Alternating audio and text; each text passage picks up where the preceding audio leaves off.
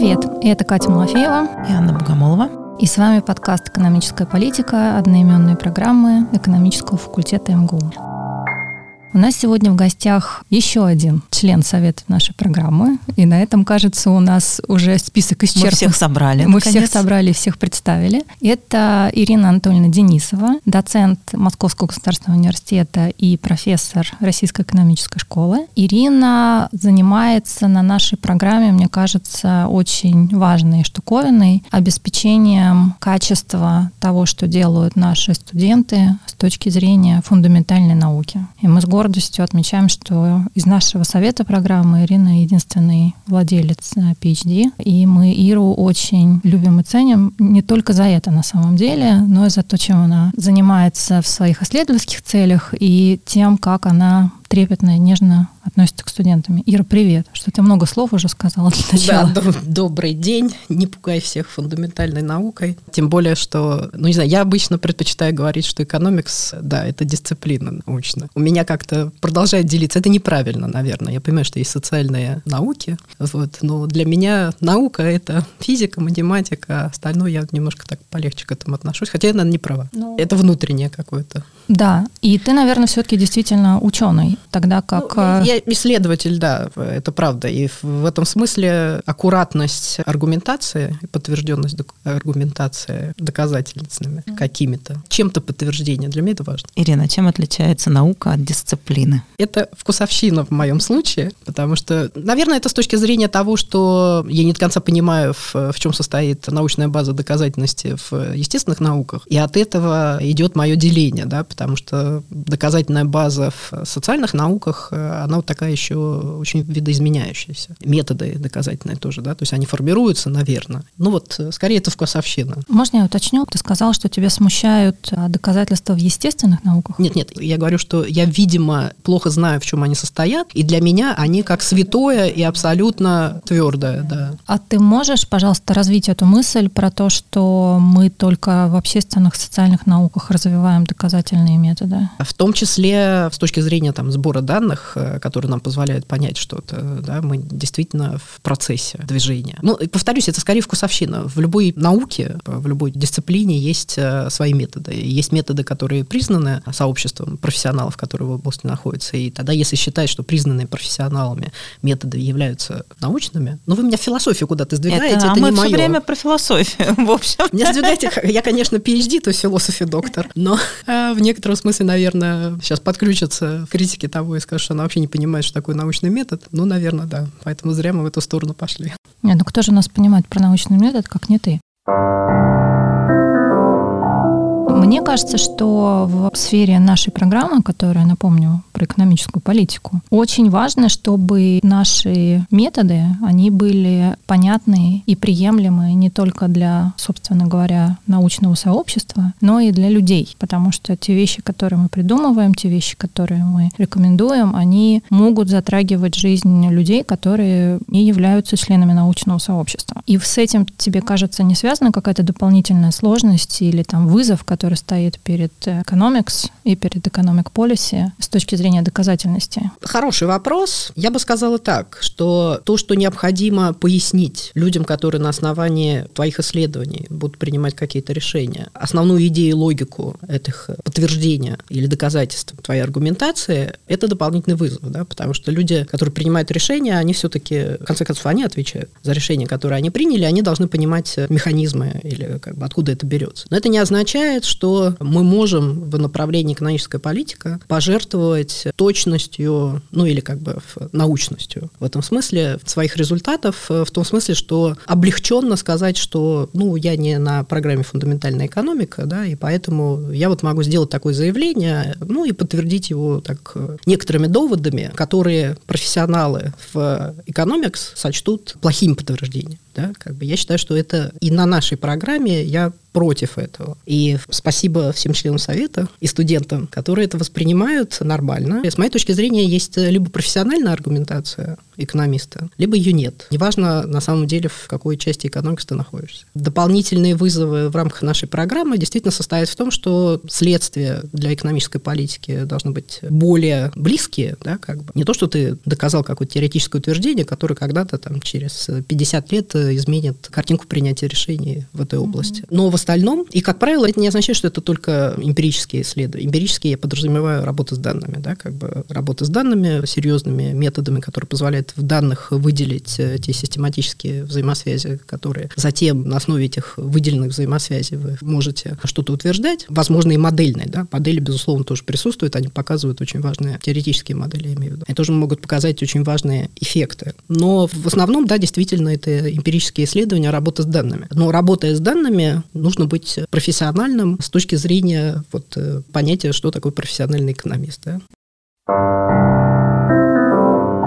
Давай про данные немножко. Считаешь ли ты, что мы хорошо описываем данными те явления и сущности, с которыми имеет дело экономическая политика? Или есть какие-то ограничения, есть места слабые, лучше описываемые, хуже описываемые? Ну, даже если не брать там, поведение людей, организаций, сообществ, а если брать, опять же, другие дисциплины, и, там, знаю, физику и остальное, то там тоже, возможно, не идеально описываются особенно а, сложно наблюдаемые объекты, да, необходимо, наука развивается для того, чтобы измерять э, поведение этих объектов. Применительно к людям, обществам, сообществам, организациям, не просто описать их поведение да, в каких-то терминах. Экономикс э, как дисциплина, буду продолжать так говорить, наука, окей, предложил некие там концепции, в рамках которого удобно структурировать наше обсуждение. Потом эти концепции как-то измерить, э, как бы то, про что мы рассуждали, измерить в данных, это очень непросто. И это разные ситуации. Есть принципиально сложные вещи, которые очень тяжело померить. А есть, э, как, к сожалению, в России ситуация, когда это померить можно, но у нас это не измеряется является. Да? Это ну, две разные ситуации. Никак померить идеально все аспекты деятельности, то есть, э, может быть, мы когда-то, не знаю, другие науки, естественно, развиваются, и, может быть, когда-то будет какой-то чип в голове, который все импульсы мотивации движения будет переводить э, в термины того, насколько мне интересно, не знаю, там, моя карьера на рынке труда, или мне это абсолютно не заботит, когда я буду разговаривать с работодателем в далеком будущем, да, то работодатель я буду рассказывать, как я буду стараться работать на благо организации, а сама при этом буду думать, что меня интересует совсем другое, работодатель это отловит, да, как,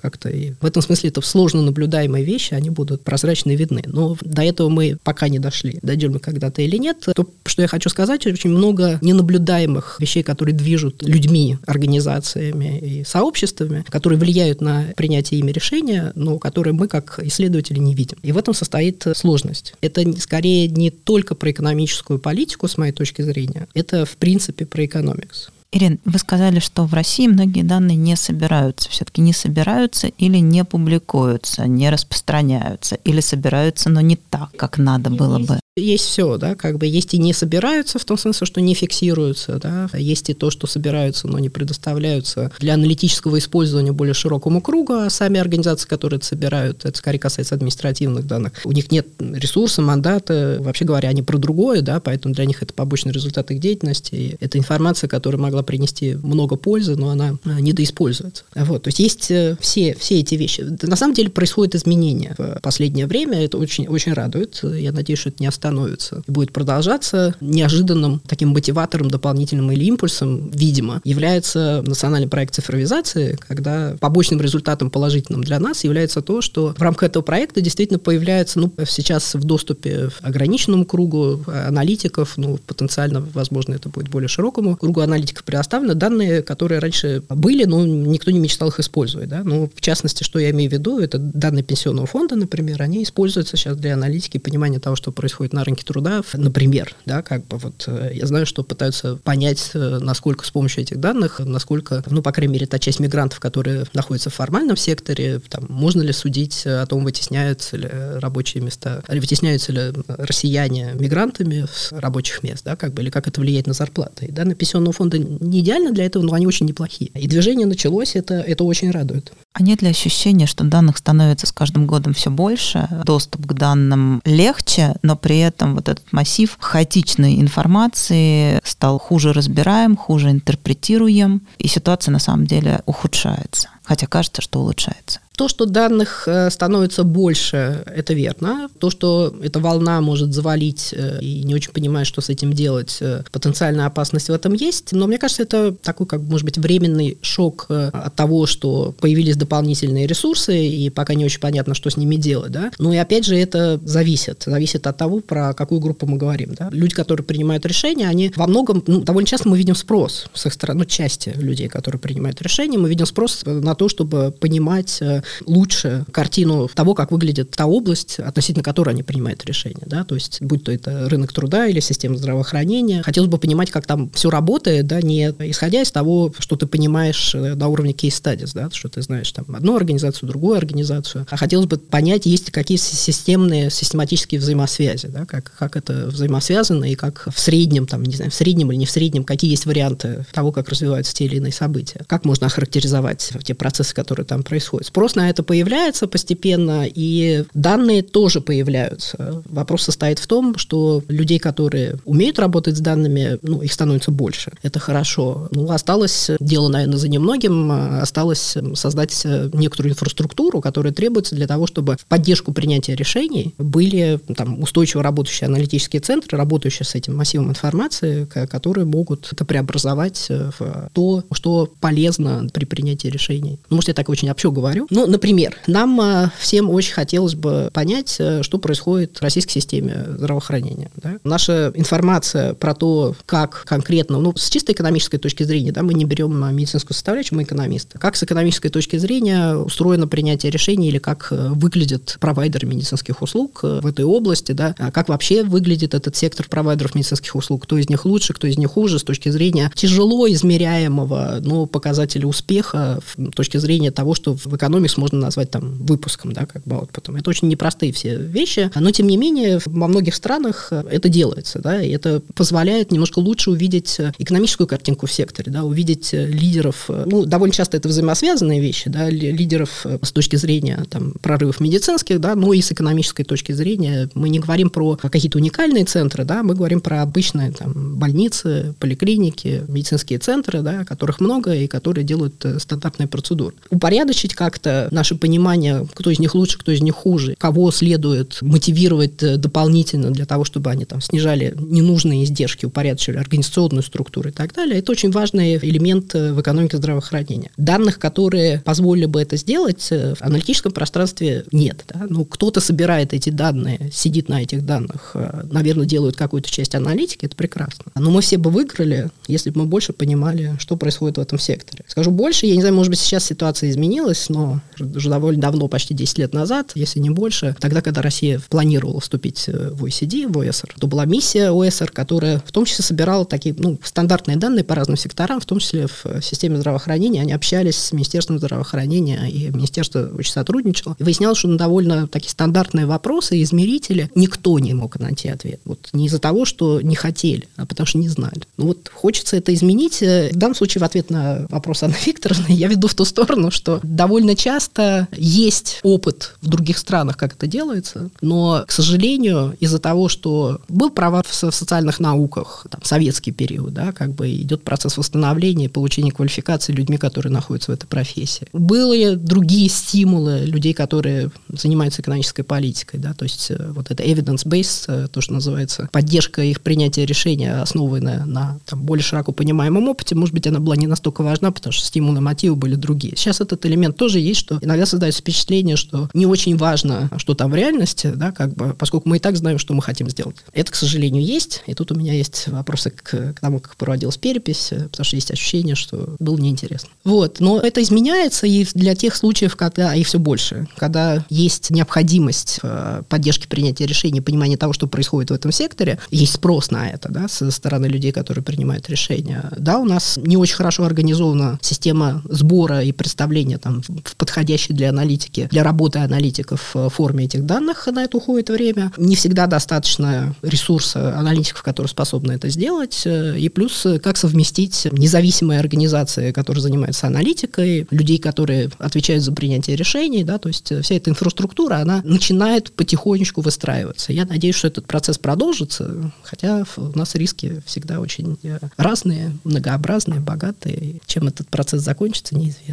Но мне, честно говоря, кажется, что история с... Вот тот вопрос, который Аня задала, является ли проблемой то, что данных становится больше, и мы в них не можем разобраться, мне кажется, что это скорее как раз хорошая проблема, которую нужно иметь, потому что то, что данные есть, это уже фантастический плюс. И дальше, конечно, пространство для людей, для исследователей, для аналитиков, для того, чтобы из этих данных делать смысл. Ну, как, не знаю, появился первый микроскоп, да, и понятно, что... Или там рентгенографический аппарат, и понимаешь, у тебя открывается некий портал в доступу к информации, которая до этого времени была недоступна, не осмысливалась, а из этого потом вылезает, конечно, фантастическое количество исследований, выводов, рекомендаций, до последующих открытий и так далее. Я на это позитивно смотрю. Не, ну я тоже смотрю на это позитивно, да.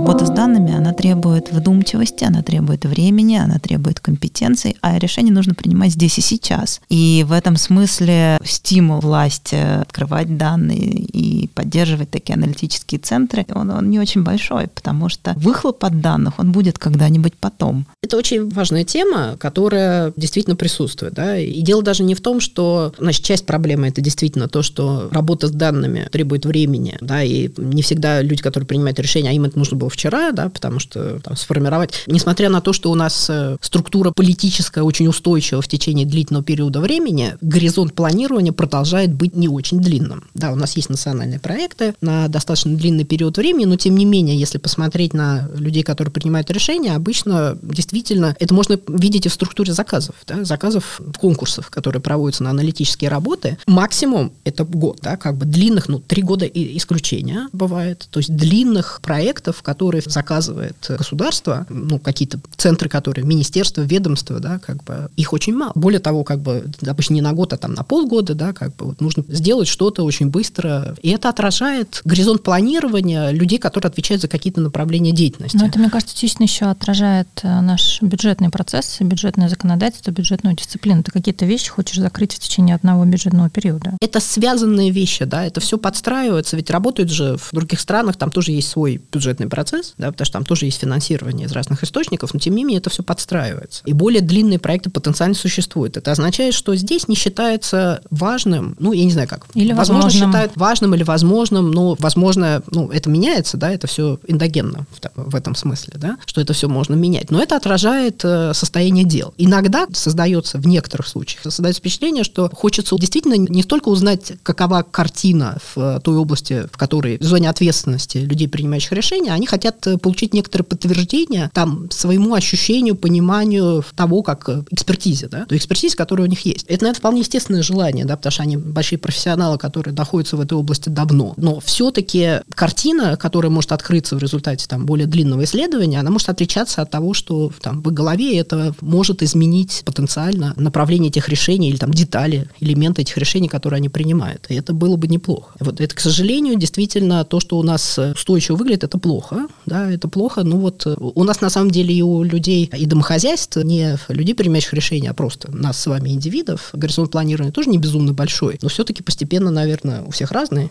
но постепенно удлиняется. Но вот то, как это реализуется через систему заказов, проектов э, и конкурсов, то, что все проекты очень короткие, это вот отражает, да, что, что можно успеть э, сделать за это время? Получить какую-то картинку, которая вот поможет вам подтвердить или обосновать это решение, которое будет. Надеюсь, что это меняется постепенно, постепенно, но с точки зрения структуры заказов, вот э, долгосрочности, наверное, нет. Есть другая еще проблема, рядом стоящая, которая тоже связана с, наверное, системой мотивации, которая есть, э, которая выстроена для людей, которые принимают решения ответственные. Могу привести пример. У нас был небольшой проект, э, в котором предполагалась оценка программы переобучения, и вывод, который мы получили, оценка эффекта, мы довольно аккуратно поработали с данными, вывод, который был, что вот на коротком горизонте эта программа, то есть люди проигрывают, да, по сравнению с теми, кто не пошел на эту программу, но в долгосрочной перспективе ну, вы же учились, да, как бы вместо того, чтобы продвигаться дальше по карьерной лестнице, вы отвлеклись, вы учились, и это создает, это вполне естественно, теория будет про это говорить, вы, вы вложились в будущее, и в будущем это проявится. И поэтому в нашем заключении писали, что сейчас они проигрывают, ну вот нужно последить, что с ними будет там через пять лет, да, и тогда с большой вероятностью как бы их э, карьера продвинется, да, по сравнению с теми, кто не, не обучался на этой программе. Но это не понравилось людям, которые принимают решения, отвечают за эту программу, потому что они хотят показать. У нас, честно, просто этот лист э, убрали из отчета. Потому что сказали, что ваши эти рассуждения, что там, будущем когда-то. Нет, ждать пять лет никто не может. То есть понять, в чем состоит суть программы, что она, ну, даже теория будет говорить, что она мгновенно не обязана повлиять, да, потому что вы отвлекаетесь, э, свои ресурсы, времени тратите сейчас э, совсем на другое. Ну, вот так устроена система мотивации. То есть концепция про то, что инвестиции финансируются из сбережений, которые суть отложенное потребление, не доходит местами. Она, наверное, на индивидуальном уровне доходит, да, как бы, но я связываю это с тем, что мотивация людей, которые отвечают за эту программу, она состоит в том, чтобы не выяснить, где эта программа работает, где она не работает, это что-то улучшить, а с опаской, если пришлось заказать проект, который оценивает, насколько она работает и не работает, ну и дальше надеяться, что действительно покажет, что работает.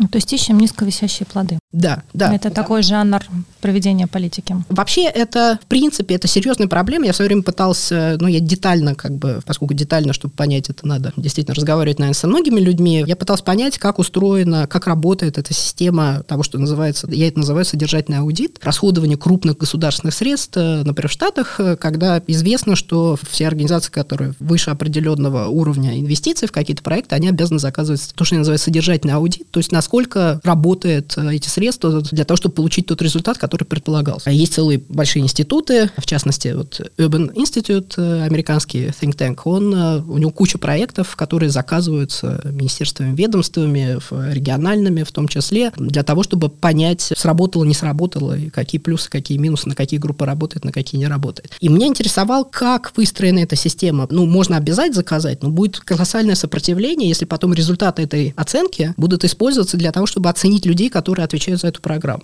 В ситуации, когда мы почти не знаем, на какие группы действует эта программа, для каких она хороша, для каких она плохая, эта программа, хотелось бы узнать, для кого работает, для кого не работает. Но в случае, если система KPI выстроена таким образом, что если что-то не работает, то будет уволен тот, кто отвечает за эту программу, ну какой стимул заказывать эти проекты по оценке? Никаких. Поэтому мы не видим заказа этих проектов, потому что что бы там ни реализовалось, они, дай бог, реализуются, что в чем-то не работает, и меня уволят, потому что скажут, у тебя не работает. Поэтому мы не знаем, работает, не работает, и системы у нас этой нет. Мне было очень интересно, как это выстроено, вот этот политэкономический момент э, тонкий в, в такой стране, как Штаты, да, потому что там это работает. Там это работает, потому что чиновник, который создал программу не идеальную, в которой есть какие-то невыигрывающие люди, он имеет право на ошибку, Видимо, да. Значит, видимо, исходит из того, что дизайн программы был вот наилучшим на момент понимания того, как это может работать. Да? Теперь мы пошли, осуществили эту программу, посмотрели, что что-то работает для каких-то групп, да, для каких-то нет, и изменили, видоизменили эту программу. Это нормально. В такой вот логике, когда вы не знаете, как это будет, точно не знаете, вы предполагаете, проверили, поправили. Тогда, когда это ложится на административную систему, ну, не административную, но когда это ложится на, соотносится с мотивацией чиновников, и тогда, когда в этой мотивации стоит, что если что-то не работает, то ты виноват, да, то тогда мотивация, соответственно, чиновника будет другая, вообще не пробовать э, ничего, да, не, не, не проверять, э, не пробовать, не пробовать э, какие-то, ну, имеющие некоторые риски того, что не получится, но при этом потенциально очень полезные проекты, это все из одного и того же ряда проблем, ну, с моей точки зрения. И как это выстраивается в разных странах, это очень интересно. То, что ты говоришь, мне кажется, может натыкаться на, по крайней мере, две идеологические конструкции. Они разные. Одна конструкция будет про минимальное государство, и сторонники минимального государства будут говорить, что, дорогие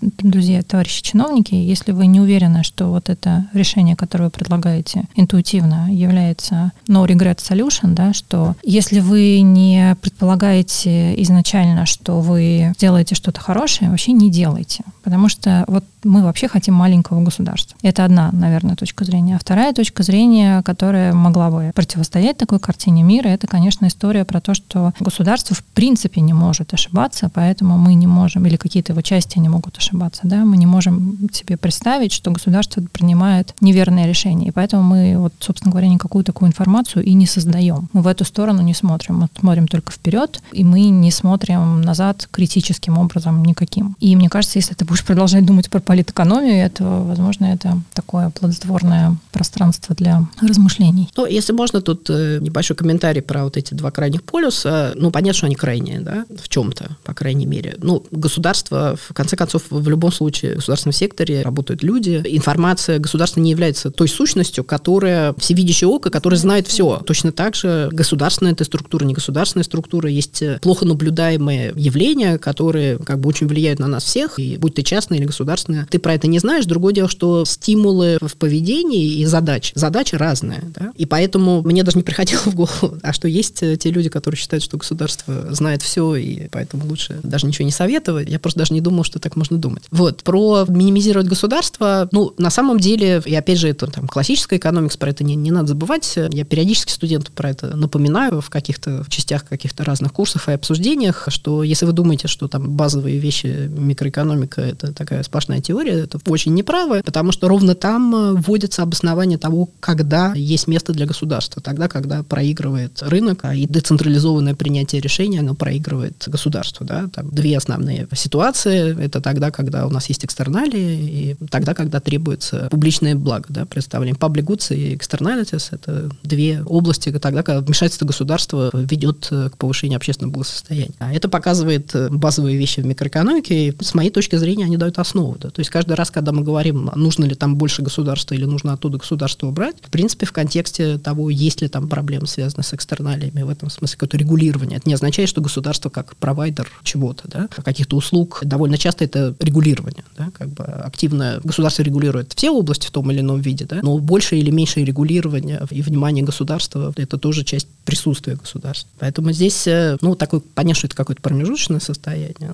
ну вот история про то, что имеет ли чиновник право на эксперимент, имеет ли чиновник право на ошибку, и действительно ли чиновник принимает решение, исходя из идеальной информации, вот мне кажется, что тут очень часто зарыта собака. Да? Есть предположение в широкой публике, да, я не говорю у экономистов, у профессионалов, людей, которые действительно занимаются либо политикой, либо анализом политики, что чиновники, они, во-первых, обладают идеальной информацией об окружающем мире, а во-вторых, они точно должны ей обладать. И если они что-то сделали не исходя из идеальной информации, ну, как бы вот все плохо, да, это прям так быть не должно, да, это очень сильное такое нормативное утверждение. Хотя на самом деле мы понимаем, да, что куда ни пойди, мы утыкаемся в экономической политике в то, что явления плохо измеряются. Там любимая тема последних нескольких месяцев — это то, что аккуратно ли мы меряем инфляцию. Неаккуратно мы меряем инфляцию. И председатель Центрального банка России э, Эльвира Набиулина говорит, что я понимаю, что цифру, которую каждый человек человек ощущает, глядя на свои личные расходы, она не совпадает с той цифрой, которую он видит в отчете Росстата или Банка России по инфляции. И с этим нужно уметь работать. Да? То есть Банк России да, видит какой-то тренд, но он не видит, его картинка не совпадает с картинкой всех тех людей, которые лично испытывают свою инфляцию. И история про то, что как в политике, в экономической политике можно допустить вот это пространство ошибки, которое мы допускаем себе как ученые, да, потому что все вот эти вот истории про fallibility, про falsifiability, да, про проверку наших гипотез, да, то есть мы все как бы выдвигаем гипотезу и ждем, что она будет опровергнута. И, собственно говоря, только если она не опровергнута, до тех пор, пока она не опровергнута, мы считаем, что это правда. В политике это другой совершенно модус жизни. И как тут политикам помочь? И обществом помочь. Это верно. Это действительно большое, ну, не осложнение, да, как бы, но это то, с чем люди, которые идут в политику и в экономическую политику, это люди, которые должны быть, наверное, готовы отвечать э, за свои решения и комментировать их, с одной стороны, понимая то, что мы, в принципе, не можем видеть, ну, не очень хорошо видим или там с каким-то лагом и запаздыванием видим какие-то события и явления, да, и ориентироваться при принятии решений, но при этом допускать, что действительно что-то сработает не так, но это отдельный вопрос, как э, объяснять, э, почему ты принял то или иное решение. Ну, наверное, я не нахожусь в области, профессиональной области, я не являюсь специалистом по тому, как в условиях неопределенности информации, какие оптимальные решения должны принимать экономические агенты, будь то политика или не политика, у него, принимая во внимание ту целевую функцию, которая э, у него есть, да. Но мне кажется, важно выстроить э, систему мотивации для того, чтобы в конце концов система мотивации людей, которые находятся в экономической политике, таким образом, чтобы они работали на улучшение общественного благосостояния, несмотря на то, что возможны потери репутационные иногда, которые заслуженные или незаслуженные потери репутационные в связи с тем, что какое-то решение было непопулярное, например, да, потому что это рядом стоящие вещи. Предположение о том, что, ну, например, там в период пандемии, да, вот, а что же вы сразу не поняли, что, например, там можно было какие-то меры не предпринимать, да, потому что оказалось, что можно было там, не знаю, не полностью закрываться. Ира, а как можно делать противостояние, противоречие, конфликт между общественным благом и популярными решениями, если люди чувствуют, что они несут потери в результате этого решения? Есть краткосрочные э, потери, а есть э, долгосрочные выгоды, да, как бы в этом заложен какой-то свой конфликт. И понятно, что это означает, что непопулярные решения, которые в долгосрочной перспективе принесут выгоды, это означает, что они должны быть поддержаны компенсацией тем, кто проигрывает, и это позволит э, смягчить этот удар, да, ну, двигаться и проводить активную экономическую политику без того, чтобы не затронуть чьи-то текущие интересы, невозможно. Но всегда будет редистрибуция, я с тобой да, согласна. Конечно. Но мне кажется очень важным, если честно, простите мне это нормативное заявление, хотя мы вроде как тут тебя интервьюируем, а не, а не Нет, меня это, выслушиваем это в очередной раз. И в этом это важно. Очень важно, чтобы экономическая, любимая экономистами концепция общественного блага включала ощущение людей, на которых это общественное благо как-то должно распространяться. И я с тобой согласна, что тут нужно учитывать краткосрочное, долгосрочное, нужно выстраивать концепции и программы там, временной поддержки, кто кто временно теряет, но при этом мы понимаем, что в какой-то момент времени ты защищаешь, условно говоря, людей собственников капитала, а не людей собственников труда, и это накапливается. Не собственников труда, а владельцев труда, трудовые ресурсы. А в какой-то момент ты начинаешь или ты не включаешь в концепцию твоего расчета общественного блага экологические параметры, и это накапливается то, про что ты сейчас говоришь, то, как для меня это отражается это в моем восприятии, это то, что, условно говоря, в целевую функцию человек, который принимает решение, и в то, что он считает общественным благосостоянием, не входят или входят с разными весами. Интересы, представляющие интересы тех, за кем стоит капитал, и затем остальных, тех, кто находится со стороны труда, да, как бы. И тогда эти кто-то более ценен, да, там, на данный конкретный момент, или там экологические проблемы не настолько важны, потому что, ну, это там далекая перспектива в какой-то момент казалось, да, далекая перспектива перспективу, поэтому мы не будем придавать большое значение э, этому. В моей картине мира это скорее вот про это, да, про то, что это не про то, что непосредственно тогда, когда мы думаем про то, как выглядит функция общественного благосостояния, э, то там должны быть какие-то отражения того, как в каждый данный момент времени наши решения воспринимаются теми или иными агентами, на которые оказывается это регулирующее воздействие. Да? Наверное, это как, ну, повторюсь, с точки зрения компенсации неудобств по пути движения, достижения какого-то нового положения, которое считается более более выгодным для общества в целом. Это необходимо принимать во внимание, да, потому что иначе движение в ту сторону, оно может быть затруднено, потому что люди будут просто противодействовать. Ну, каждого из нас э, не очень интересует, э, не все готовы пожертвовать э, частью своего экономического благосостояния для того, чтобы там, обеспечить движение страны куда-то. Да. И это нормально, потому что каждый из нас имеет свое представление о том, как выстраивать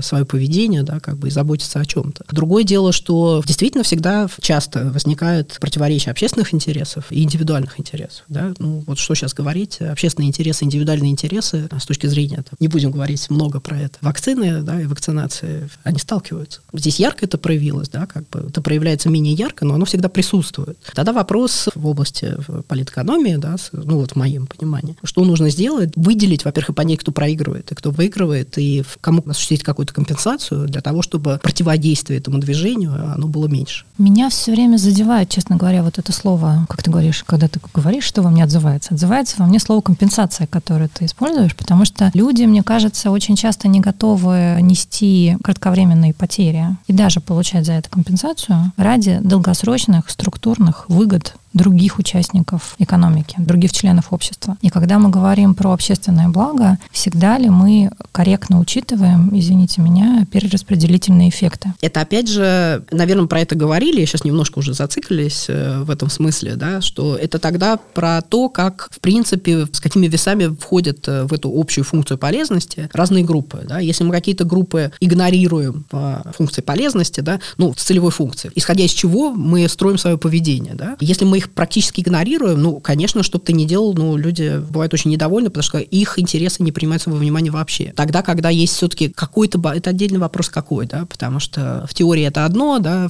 жизнь говорит в том, что есть э, там конкретные интересы, и кто-то лоббирует свои интересы лучше, хуже, или оказывает влияние на тех, э, кто в конце концов э, строит эту политику, да. Это все сложнее, чем говорит теория. Но, в принципе, то, про что ты говоришь, с моей точки зрения, это, опять же, про то, что вряд ли возможно, или, вернее, возможно, но, наверное, это не стоит, поскольку это общество бывает неустойчиво в своем движении, игнорировать или почти не учитывать интересы иногда даже не очень широких групп, да, но, тем не менее, это скажется в какой-то момент времени. Ну, я здесь залезла, опять же, на ту территорию, которая не моя совсем, Послушай, если мы все время будем делить себя по интеллектуальным полянкам... Нет, это не интеллектуальные полянки, но я понимаю, что есть, э, что мои рассуждения в этой области, они для специалиста являются детским лепетом. Я это осознаю, поэтому я стараюсь не залезать в эту область, в те области, в которых я понимаю, что есть большая литература про это, в которой я покасательный. Да? Я понимаю, что она есть, и что если серьезно разговаривать профессионально в, по это, в этой области, то тогда нужно было бы там посмотреть, во-первых, позвать не меня, а кого-то, да. К счастью, у нас здесь не конференция, а такой теплый, теплый разговор на разные темы, поэтому можем себе позволить некоторые, некоторые вольности. Ну, по крайней мере, вот э, мне кажется, это важно тоже для молодых людей, да, ну, вернее, люди делятся на разные категории. Кто-то спокойно дает комментарии там в абсолютно разных областях, э, при этом, если они что-то там ляпнули, явно для профессионала в этой области там неподходящее, они себя чувствуют вполне комфортно. Я плохо себя чувствую, если... И поэтому я стараюсь в эти области не ходить. Это скорее вот э, на уровне индивидуальных предпочтений. Но это еще, мне кажется, важная история, собственно говоря, для тех же чиновников, которые заказывают и просят аналитические центры или аналитиков подготовить какую-то экспертизу, понимать, что экспертиза вот этого человека, она чем-то ограничена. И то, что ты получил вроде как э, хорошую аналитическую работу, отвечающую на какой-то твой вопрос, ты все равно не получил полное научное знание, которое поддерживает твое решение управленческое сейчас. И тут на самом деле довольно сложная работа работа, опять же, для чиновников, что мы опять натыкаемся в то, что они зачастую, во-первых, они должны понимать, что они находятся в ограниченном информационном пространстве, а во-вторых, они должны понимать ограничения этого информационного пространства, и еще прикладывать какие-то усилия для того, чтобы это осмысленно преодолевать. И тогда задача становится вообще нерешаемой. Надо понимать ее комплексность, мне кажется. Ну, комплексность, да, и понимание того, с кем ты должен поговорить, проконсультироваться. И в случае, если у тебя собственной экспертизы в этой области не хватает маленькая ремарка. Мы по этому поводу имели очень интересный разговор с президентом Центра стратегических разработок Владиславом Онищенко. И если вам интересно что-то еще на эту тему послушать, э, рекомендую вам обратить внимание на этот выпуск. Ирина, в связи с тем, что мы обсудили, как ты видишь свою миссию в совете нашей программы, чему нужно учить студентов, чему мы хотим учить студентов. Чему у нас получается учить студентов, а может быть не получается. Ну да, мы же все-таки в чем-то мы молодцы. Мы хотим, чтобы к нам люди пришли Но мы на следующую программу. Мы, мы работаем над собой, да. Ну, мы молодцы в том смысле, что мы самокритичны тоже, это верно, но и не только в этом. Вот, наверное, поделюсь своими впечатлениями от развития программы за последние четыре года на Виктором новой реинкарнации. Три выпуска, то есть это четвертый год. Тем более, что ну, я человек, который пришел в МГУ со стороны, заканчивал МГУ когда-то очень давно. Вот, но, тем не менее, со стороны, и, наверное, какие-то вещи для меня были виднее, просто потому что со стороны. Мне кажется, что удается, ну, удавалось до сих пор, не знаю, как дальше, улучшить понимание, ну или привить студентам понимание того, что, с одной стороны, необходимо задавать те вопросы исследования в рамках программы экономической политики, которые ну, имеют отношение к экономической политике, да, а с другой стороны, и потом эти выводы, которые там получаются, как-то пытаться объяснить, э, каким образом можно это воплотить в какие-то изменения экономической политики, насколько это можно сделать или нет. Или обычно, и у нас э, Екатерина Веленина как раз э, нашей этой группе с точки зрения студентов, возможно, монстров, которые их мучают, представители совета программы, которые приходят и выслушивают их презентации при подготовке к защите диплома, да, как бы, ну или их э, продвижение работе над дипломом. Вопрос, который всегда перед ними стоит, э, ну и что в конце концов из этого следует для экономической политики, это одна сторона. И вторая сторона, за которую отвечаю я, кто вам сказал, что ваше утверждение подтверждено с профессиональной точки зрения, да? То есть то, что вы заявляете, никак не следует из э, той аргументации, операции, которые вы делаете. Да? Вот эти вот две стороны, они, мне кажется, обе важные, потому что пытаясь исследовать какую-то область, в любом случае, как правило, там, дипломная работа – это то, что попытка узнать что-то новое, да, и что-то добавить к пониманию того, как это происходит в этой области, в конкретной области, либо это в области антимонопольной политики, да, или антитраста, либо это в политике в области миграции. Есть разные абсолютно приложения. И тогда э, номер один, нужно сформулировать исследовательский вопрос, который будет интересен, из которого имеет какой-то вывод, выход на экономическую политику. А номер два – это попытаться иметь э, возможность э, аргументированно ответить на этот вопрос. Потому что иногда это то, что меня вначале особенно, честно скажу, раздражало на факультете, в названиях дипломных работ, иногда факультета, потому что было очень интересные названия, они такие как бы вот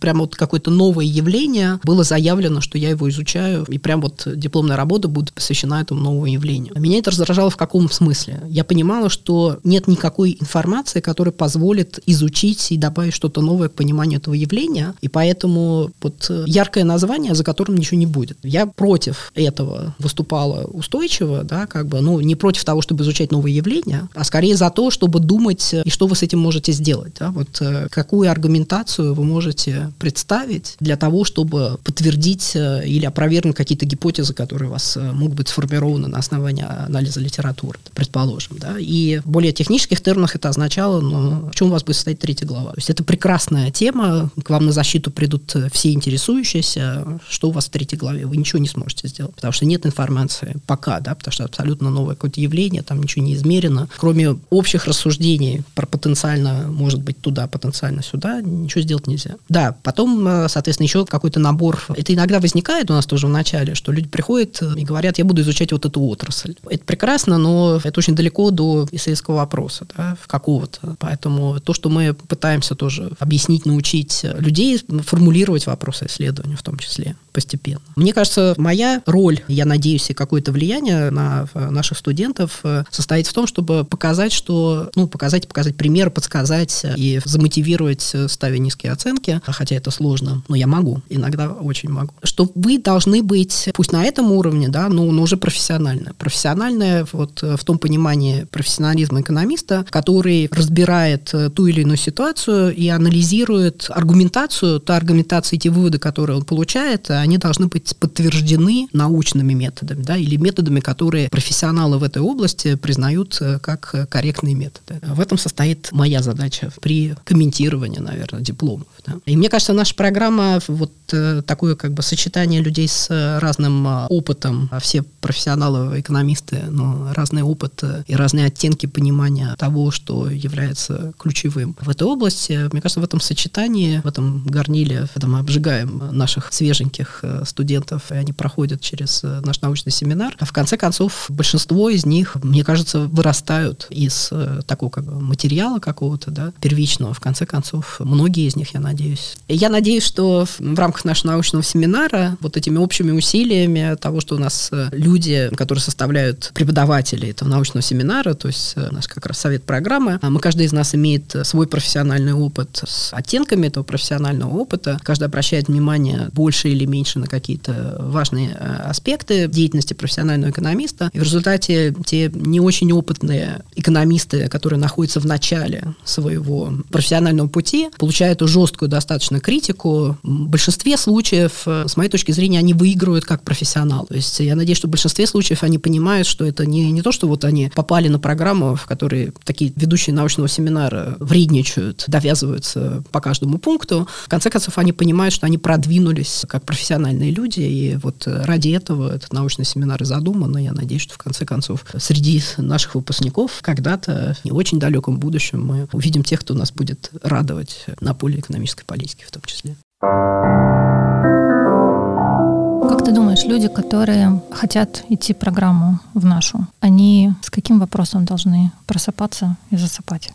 Все-таки я даю себе отчет, что это еще очень молодые люди, да, поэтому их интересует очень много в жизни, возможно, их профессиональная деятельность. Они понимают, что они сейчас вкладываются в то, что составит основу их профессиональной жизни, а поэтому не знаю, с каким вопросом они просыпаются, но вопрос, который они должны задавать, наверное, если собираются быть профессиональными экономистами, и при этом они выбрали направление экономической политики. Ну, первый вопрос, это все-таки действительно в какой области лежат мои основные интересы, вот, что мне интересно, да, первое, что мне интересно, что я хотел бы, в какой области или в приложениях или направлениях экономической политики возникают самые интересные исследовательские для меня вопросы, ну, сначала исследовательские, которые затем помогут что-то изменить в этой области, как-то скорректировать экономическую политику или вообще ее развернуть абсолютно в другую сторону. Или, например, ну, кто-то может подходить от противного, да, как бы видеть, что ему что-то очень не нравится в какой-то области, как осуществляется либо регулирование, он считает, что это абсолютно неадекватная ситуация в той или иной области, и вот он хочет понять, что можно улучшить, или, может быть, знает эти рецепты, что он хочет улучшить, при этом мы должны его подтолкнуть, его или ее, подтолкнуть в сторону того, чтобы обосновать, почему этот рецепт улучшения действительно будет лучше. Да? Привести профессиональную экономическую аргументацию профессионального экономиста, почему это улучшит ситуацию, для кого, для каких групп. Вот такой разбор по компонентам, наверное, добавит, в конце концов, к профессионализму этого человека. Не знаю, ответила на этот вопрос или нет. С каким вопросом? Мне кажется, надо проспаться с вопросом, э, что мне интереснее всего профессионально сейчас. Главное, чтобы это не был вопрос «зачем?», «зачем я пошел на эту программу?» В этом контексте да. Или как бы с вопросом все-таки so what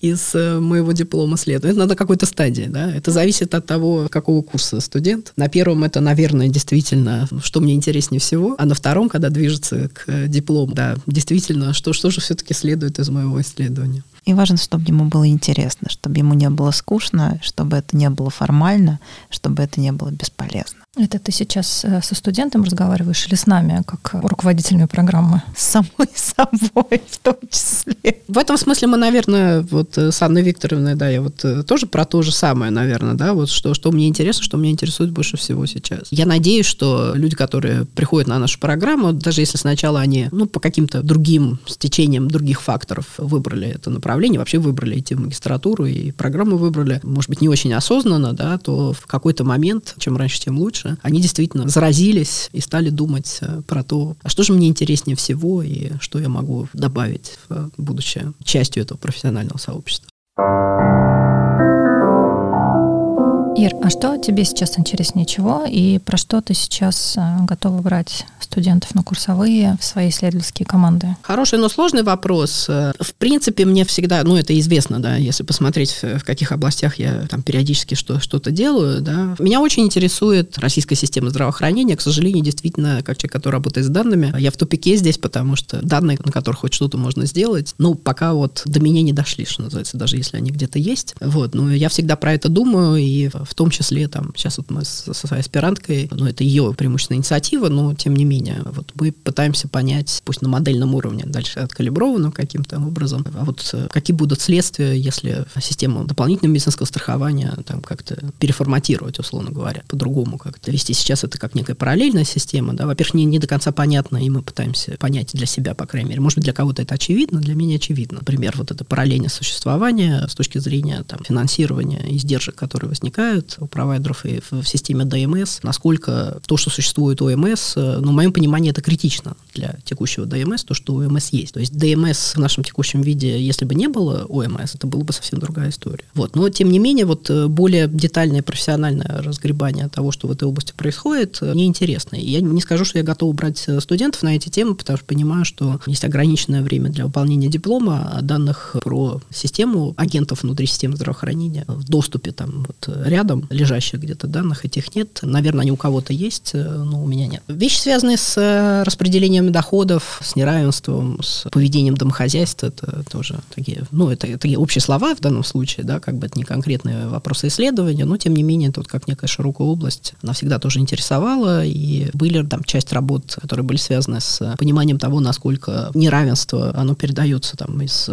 одного поколения в другое, да, вот это вот поколенное неравенство и потенциальная бедность. Ну, такая популярная тема в экономике, да, как бы и на российских данных эту оценку тоже можно сделать. А вообще, мне вот очень интересно, не знаю, сможем ли мы это когда-то сделать, ну не когда-то, сможем ли мы это сделать или нет. Одна из выступлений, которое было в рамках серии семинаров э, памяти Альберта Алисины в РЭШ, было выступление, которое рассказывало про то, как э, измерять разного рода предрассудки, да, как бы это Адриана Лаферрара, она рассказывала про то, как они, ну вот, расовые какие-то предрассудки измеряют, да, это нестандартный подход, в который, ну, вернее, он, наверное, стандартный уже в той области, для меня он был относительно свежим, да, как бы. Это тогда, когда задаются такого рода вопросы, что человек в большинстве случаев он не, не успевает подумать, что является правильным ответом вот, с точки зрения его позиционирования себя самого, да, вот, и это как раз позволяет понять, что даже если ты считаешь, что у тебя нет этих предрассудков, можно выявить, что они у тебя где-то есть в подсознании. И вот как раз э, такого рода измерения в, в области там, ну, этнических предрассудков или гендерных предрассудков,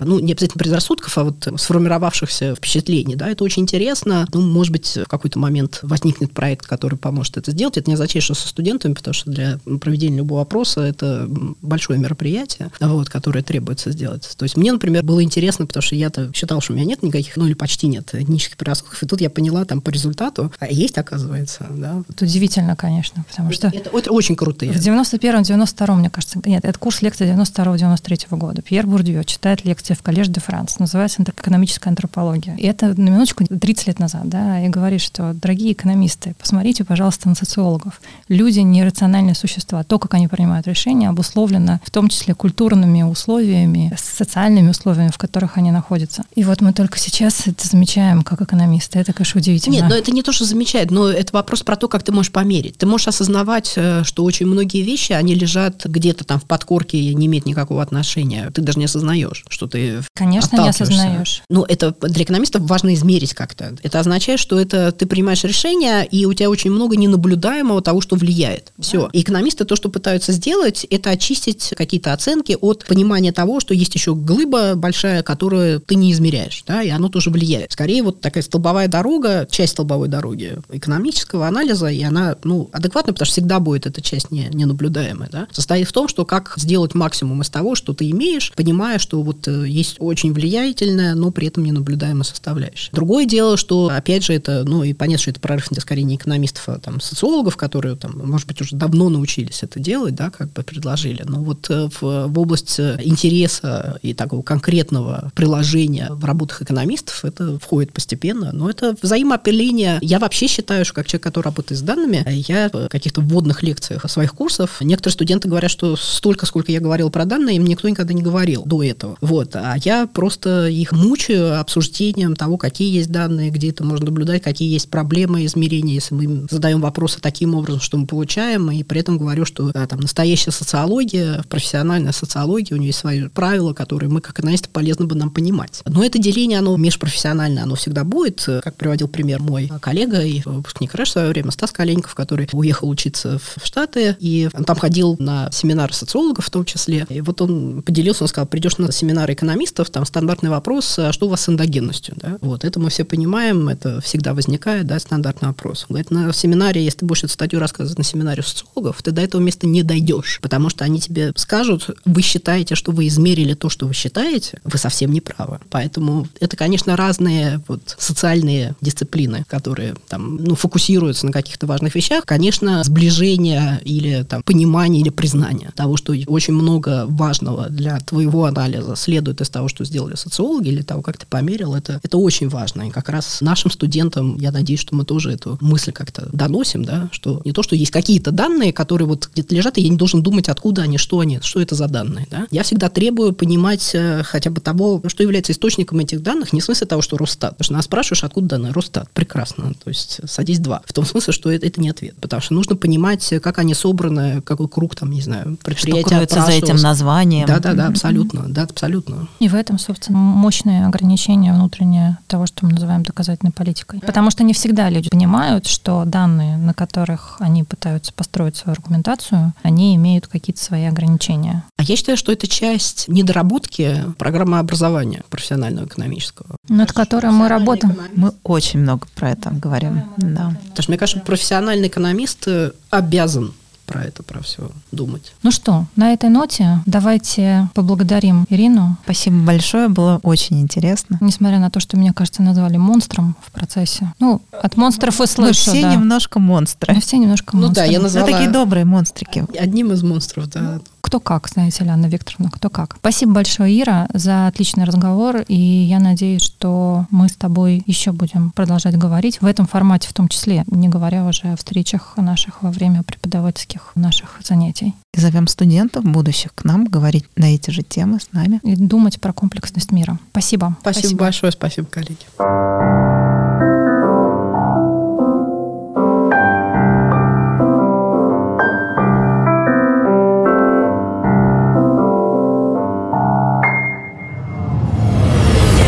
Подкаст записан и сведен на студии creapod.ru